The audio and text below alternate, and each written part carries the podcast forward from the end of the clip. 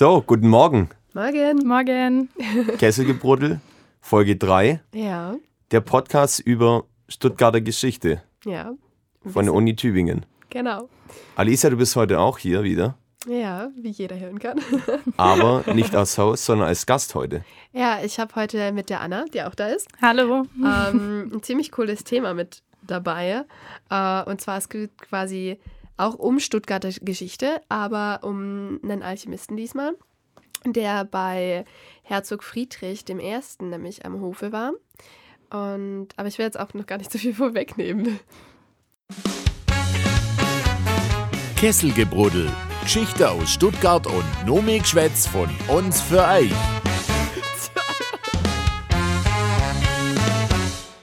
Dass wir es ein bisschen zeitlich einordnen können. Wo sind wir ungefähr? In welchem Jahrhundert? 1597 befinden wir uns. Das ist 16. Jahrhundert, ne? Ja, Das Ich bin mit sowas okay. immer ein bisschen schlecht. Ich muss auch immer überlegen, okay, wir befinden uns im 21. Jahrhundert. Okay, wie ist das damals gewesen? ähm, genau, äh, 16. Jahrhundert geht um den Alchemisten, der, wie schon gesagt, bei ähm, Herzog Friedrich am Hofe war und da ja ein bisschen seinen Schabernack getrieben hat. Also, also ich war ziemlich überrascht, als ich diese Geschichte gelesen hatte, dass sowas in Stuttgart passiert ist. Aber dazu gleich mehr. Hören wir erstmal noch in die Geschichte rein. Herzog Friedrich I. von Württemberg liebt das Leben in Saus und Braus. Deswegen ist er in ständiger Geldverlegenheit. Doch im Mai 1596 naht Rettung. Der Alchemist und Freiherr Georg von Brunhof und Grobeschütz behauptet, er könne mit Hilfe einer Wundertinktur Eisen in Gold verwandeln und verspricht dem Herzog zwei Tonnen Gold. Friedrich ist zunächst skeptisch.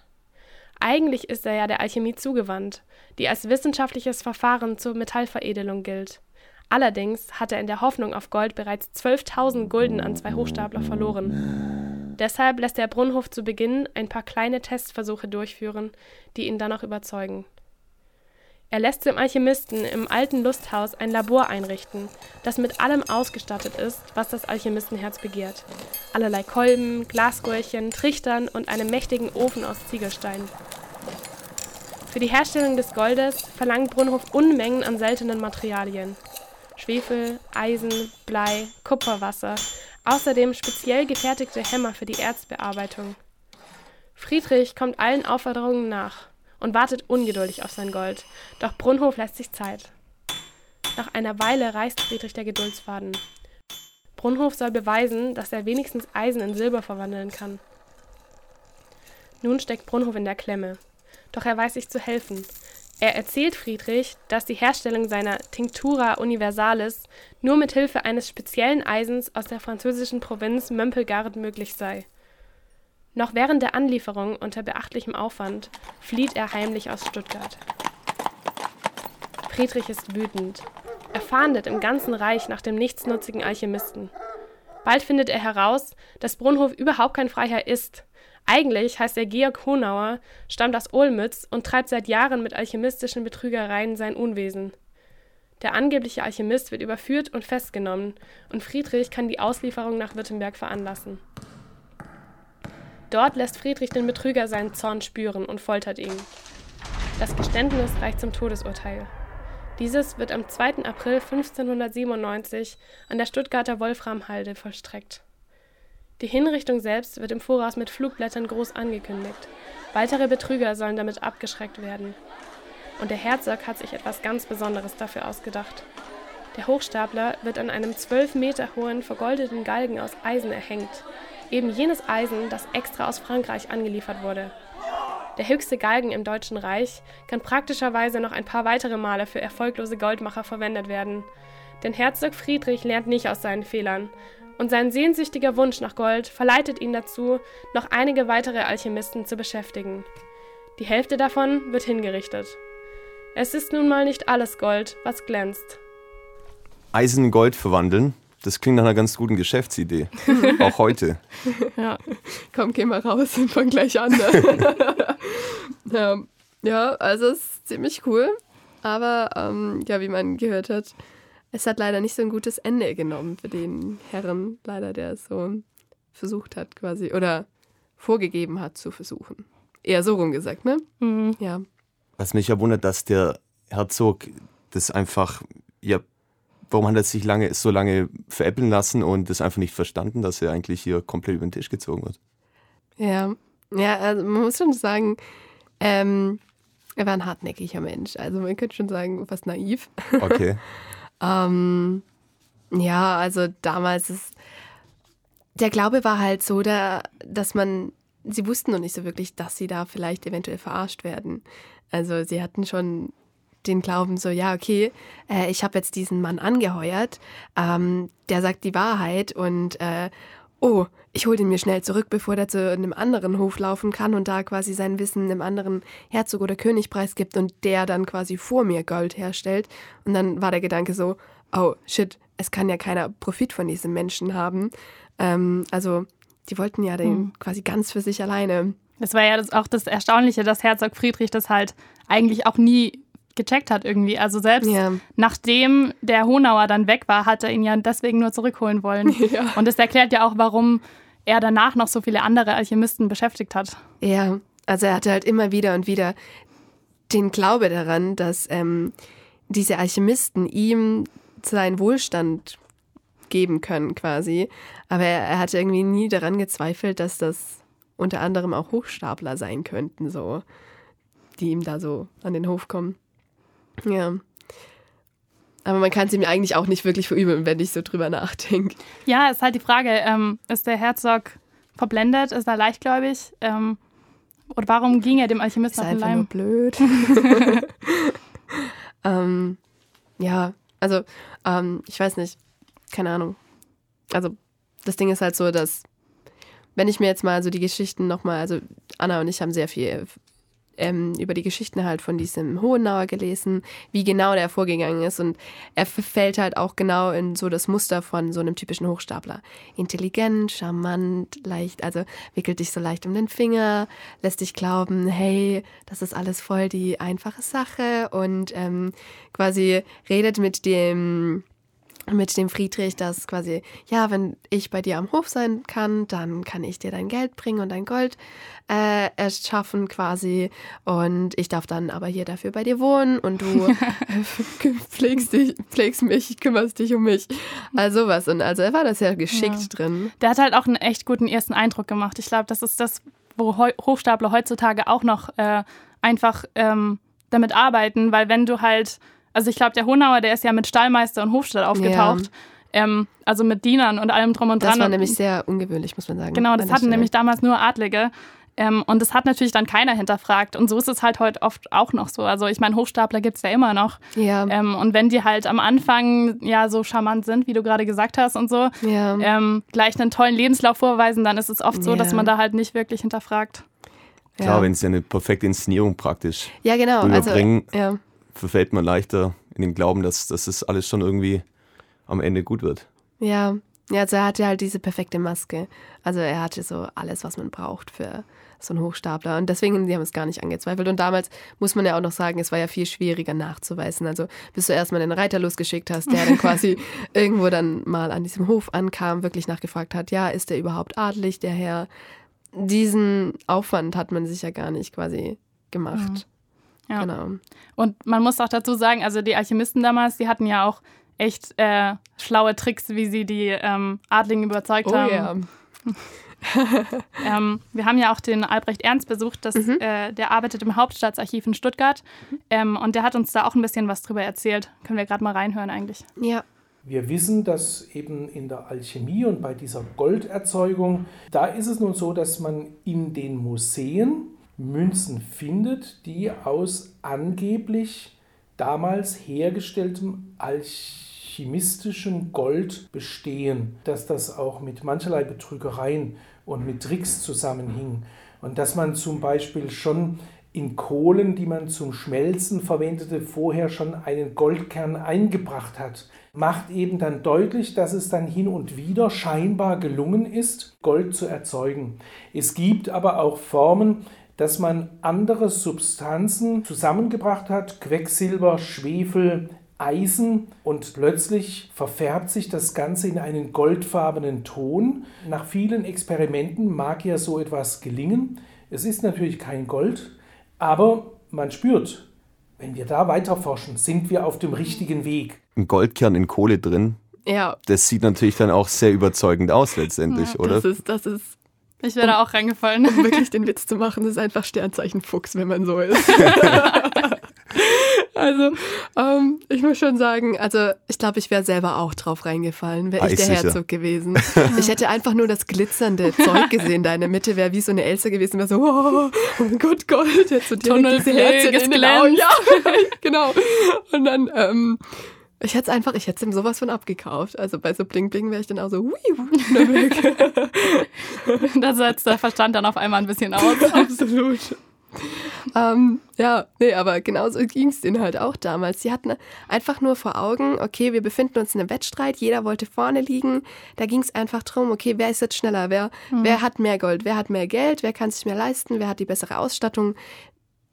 Das ja. war ja auch ein bisschen der Zeitgeist der Renaissance. Also man musste ja auch ähm, also zum einen war es eben, Geldgier ist ja zeitlos, das ist ja, ja immer so, aber well. damals war es halt auch so, man wollte Gold entdecken und man hatte aber auch ja diesen Forscherdrang so ein bisschen. Also die ja. Leute wollten das ja auch wirklich rausfinden, da war ja auch ehrliches Interesse dahinter. Ja. Also ich glaube, der Herzog hatte ja auch selber ein Laboratorium, wo er äh, drin geforscht hat und so. Er ja. hat es jetzt nicht nur wegen dem Gold gemacht, aber es war sicher ein äh, angenehmer Nebeneffekt. So. Ja.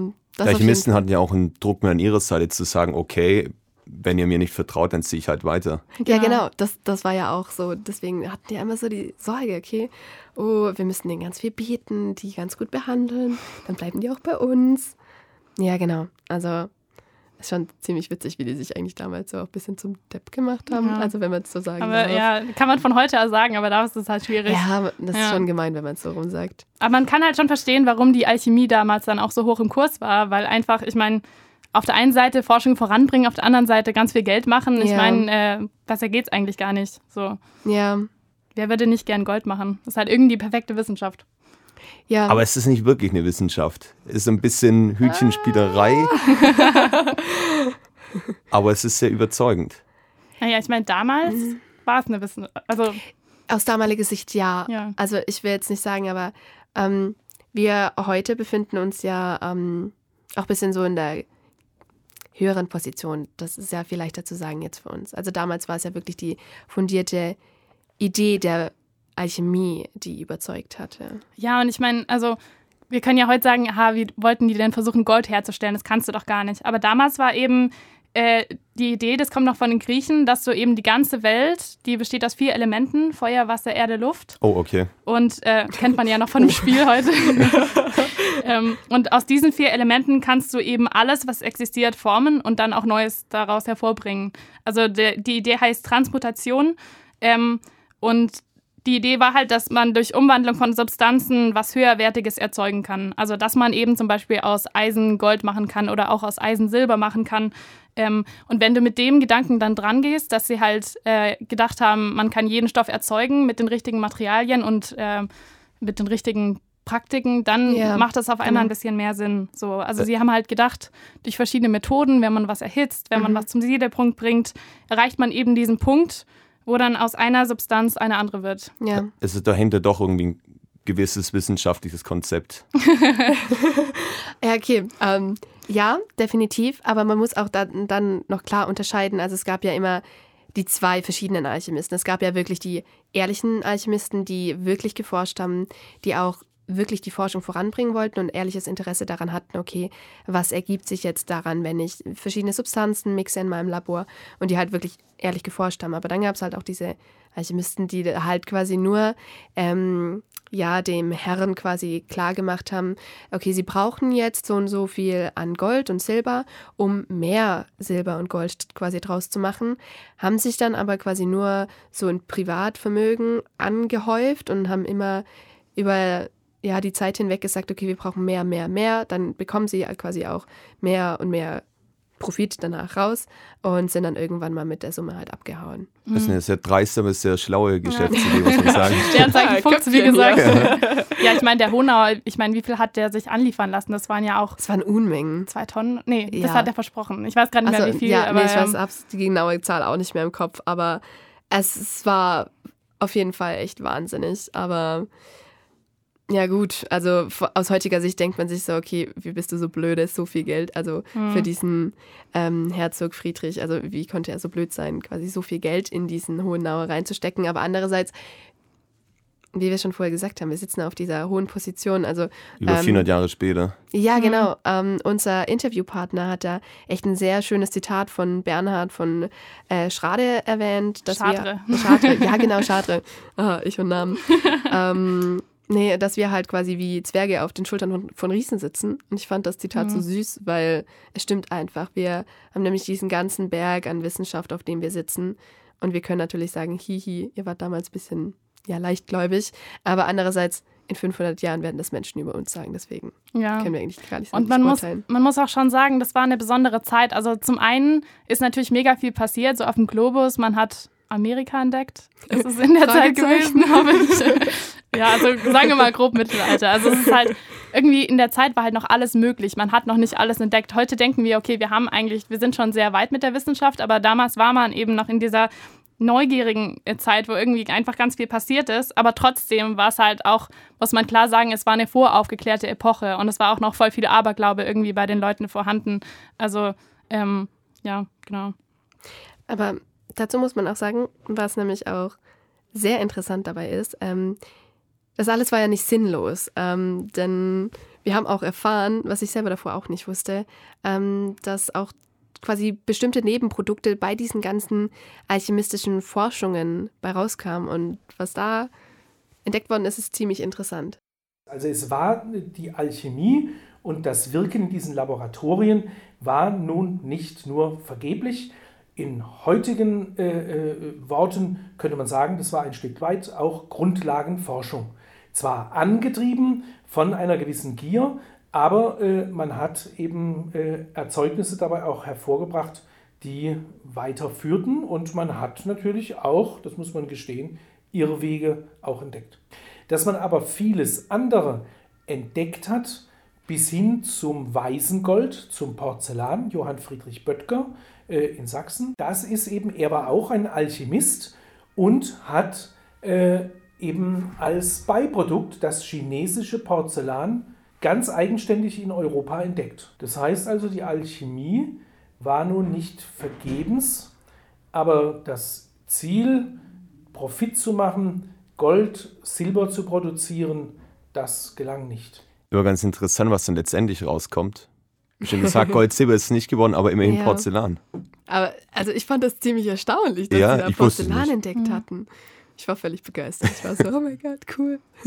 Ja, und auch, dass man Grundlagenforschung für heute betrieben hat. Ich meine, ja. man könnte sagen, eigentlich die Alchemie, da steckt so ein bisschen Chemie drin, vor allem auch äh, Alchemie, Chemie, Physik und so. Also halt die Naturwissenschaften, die haben da bestimmt sehr davon profitiert. Also Alchemie war wahrscheinlich die Vorstufe von dem, was äh, heute da halt wissenschaftlich praktiziert wird. Ja, also es war halt äh, es war unbedingt nötig, dass das so passiert ist, weil sonst hätten wir irgendwelche Forschungsergebnisse, so wie wir es hier heute haben, eben nicht, was halt traurig wäre. Und wir wüssten nicht mal, was uns dann fehlt.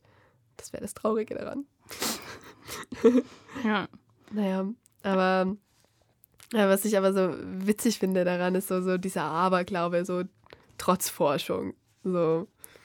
Ja, aber das kann man auch gerade, also es ist heute auch so, ähm, wir haben ja immer noch Aberglaube also, wenn man sich mm. das mhm. Internet anguckt, da kursieren ja die wildesten Verschwörungstheorien, gerade diese Flat Earthners.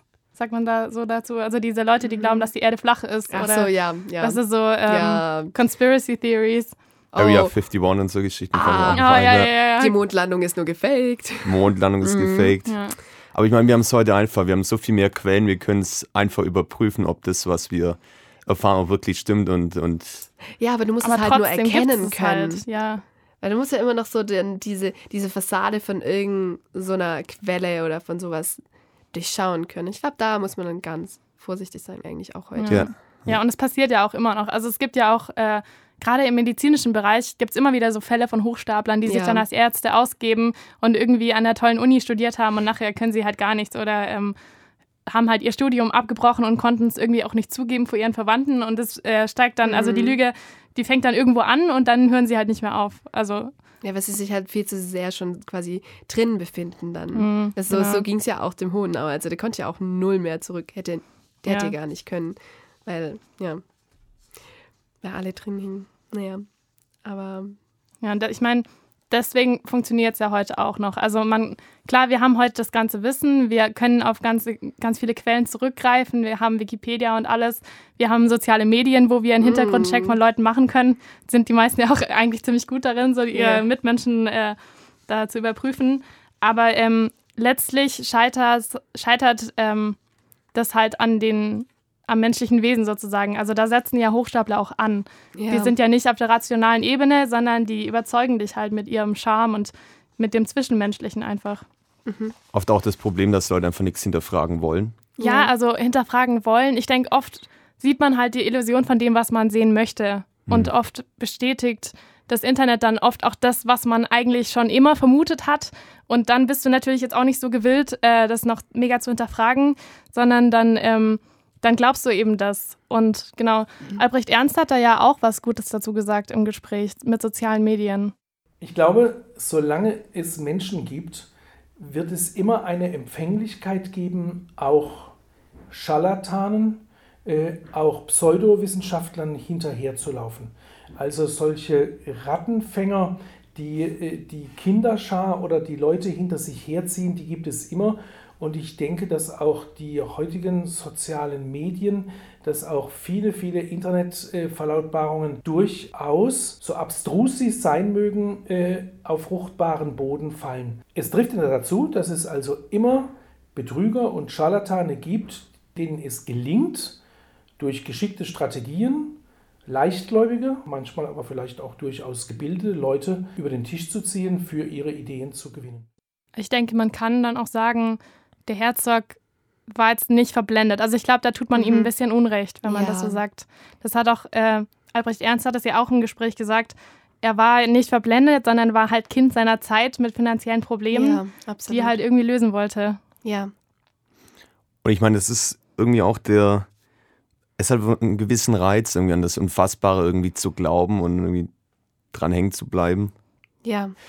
Die Quintessenz von eurer Geschichte, was würdet ihr sagen, ist die? Puh. Ähm, ich glaube, ich würde sagen, dass äh, es eher der Appell ist, quasi. Der Appell, sich nicht hinters Licht führen zu lassen, sondern quasi auch zu schauen, wenn man jetzt zum Beispiel was für die Universität schreibt, dann, okay, check die Quellen. Ähm, ist es fake oder ist das richtig? Oder all solche Sachen. Oder auch gerade im Punkt zu Social Media. Ähm, nicht alles, was du siehst, ist auch die Realität gerade mhm. sowas, denke ich. Das ist eigentlich auch ein sehr aktuelles Thema. Ja, genau. Gerade mit Fake News. Ich ja, meine, in unserer heutigen Zeit. So. Genau, genau. Ja. Und dass wir vielleicht auch die Quellen nutzen, die wir haben. Weil ich meine, wir haben das ganze Wissen, auf das wir zugreifen können. Das ja. konnte man von denen früher nicht behaupten. Deswegen ist es auch sehr schwierig, das haben wir ja auch schon besprochen, dieses, ähm, dass man da von oben herab hingeht und sagt, wow, waren die dumm, dass sie daran geglaubt haben. Ich meine, wir sind eigentlich heute die Dummen in Anführungsstrichen, weil wir die Quellen haben und trotzdem glauben wir die abstrusesten Sachen. Ja, und trotzdem fallen wir quasi drauf genau, rein. Genau, ja, genau. Ich glaube auch, wir müssen ein bisschen mehr in Selbstverantwortung ziehen und Sachen mehr hinterfragen mhm. und nicht für einfach die Wahrheit abstempeln. Ja. Das war doch eigentlich voll der schöne Schlusssatz. ich finde auch. Es war ein tolles Gespräch mit euch. Ja. Interessante Geschichte. Folge 3. Mhm von Kesselgebrodel. Hat mir Spaß gemacht. Ebenso. Bis zum nächsten Mal.